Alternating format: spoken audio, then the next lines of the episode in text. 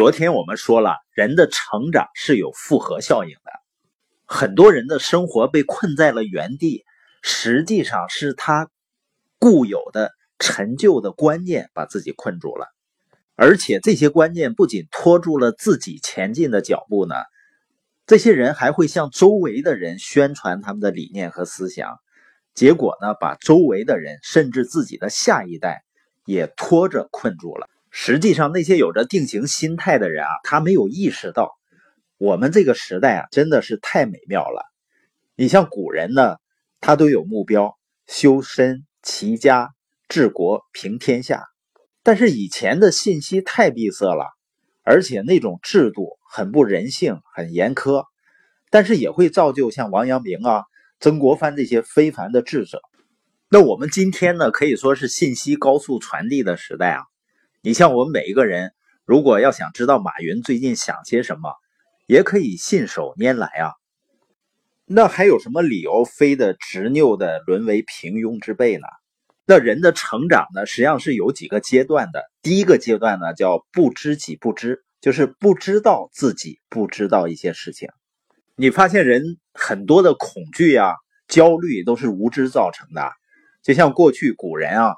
一打雷闪电，他非常恐惧，因为无知嘛，无知就会茫然不知所措，人生缺乏方向。那当我们学习呢，我们就会进入第二个阶段，就是认知阶段，也就是我们开始知道自己还是有一些东西不知道的。这时候呢，我们就开始有成长的意愿了。我们这次天津研讨会呢，有一个石家庄的。叫嘉欣的小朋友，说是小朋友呢，实际上啊，他已经是孩子的母亲了。他呢，这三年的时间啊，是做澳洲代购，然后呢，照顾孩子。他是通过视频介绍和演示产品，每个月呢，能有两万多块钱的收入。有的人可能说啊，两万多块钱收入那不错呀。那实际上呢，因为他有一种能力非常强，就是花钱能力。所以压力呢也非常大，他积累了有四千多粉丝，但是只要是不做演示呢，这个销售额就会下降。那他通过播音的学习呢，他开始意识到了自己并没有运用杠杆的力量，所以呢收入进入了瓶颈。所以呢这次专门来学习。那知之己不知呢，进入到下一个阶段叫知之己知之，就是开始知道自己知道一些东西了。而我发现呢，很多人的那个知道啊，都停留在事物的表面。比如复合增长，我们举了微信的例子，那有书友就问啊，说微商啊、直销啊，那是不是运用复合增长的力量呢？我如果说不是呢，你发现它也有增量带来增量，也就是说这些从业人员他带来的消费者呢，也可以连接其他的消费者。但你要说是呢？你发现很多的从事这些行业的人呢，他并没有产生复合增长，有的即使是倍增了，但是呢，过一段时间团队又没了。从理论上看是对的，但很多的现实呢却对不上。所以呢，简单的说是或者不是，都是流于表面。这类人际关系营销啊，要想实现真正的复合增长，是需要很多的因素。你比如说产品品质不好，或者呢经销商就想把货囤到下级经销商手里，那你怎么可能实现复合增长呢？最终的结果肯定是灰飞烟灭啊！但有的人说，那我赚钱不就完了？那即使赚钱呢，也是亏的最大的，因为把自己的信誉会亏掉了。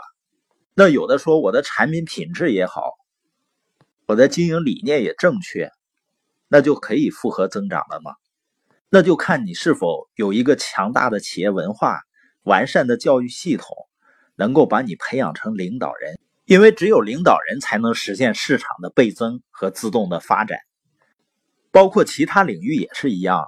你看阿里巴巴在不断的成长，它的背后实际上就是它强大的企业文化和马云的领导力。和他整个团队不断吸引人才、培养人才的结果。那人的成长呢？第三个阶段就是行动阶段，就是要实践，实践才能出真知。因为人啊很容易发现错误。你有没有发现啊？人是喜欢对别人指手画脚的。再愚蠢的人呢，也很容易在别人身上挑出毛病来。尤其是学了很多道理以后，把这些道理往别人身上一套，就会发现呢，别人都错的不能再错了。这个特点呢，使人有一个普遍性的错觉，就是感觉自己的智商呢，要比一般人要高一些。有个最经典的错觉啊，就是企业中百分之九十的员工都认为自己是前百分之十最优秀的员工。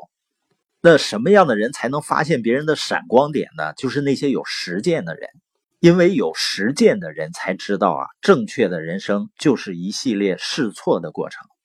我们看到那些志得意满的非常成功的人，实际上他们都曾经错得一塌糊涂。我们学的所有的知识，只有在我们实践的过程中得到的那个体验，才是最有意义也最有价值的。如果没有实践啊，就很有可能就变成书呆子了。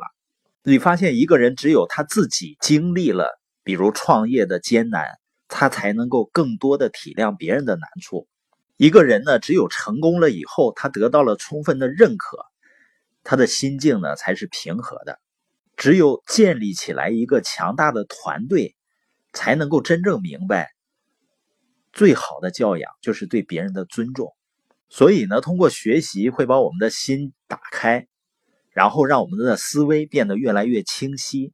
有人说啊，最理想状态的人生，就是能够把我们的错误，因为比较。而显得极尽微渺的大格局，有一天呢，通过不断的成长和行动，获得财务自由了。我们再回想起今天所谓的困难或者挫折，你会在心里呢轻轻的笑，因为春花大海、日月星辰构成了我们生命的主体，以那拈花微笑的姿容。会赋予这世界无边的感动与灿烂。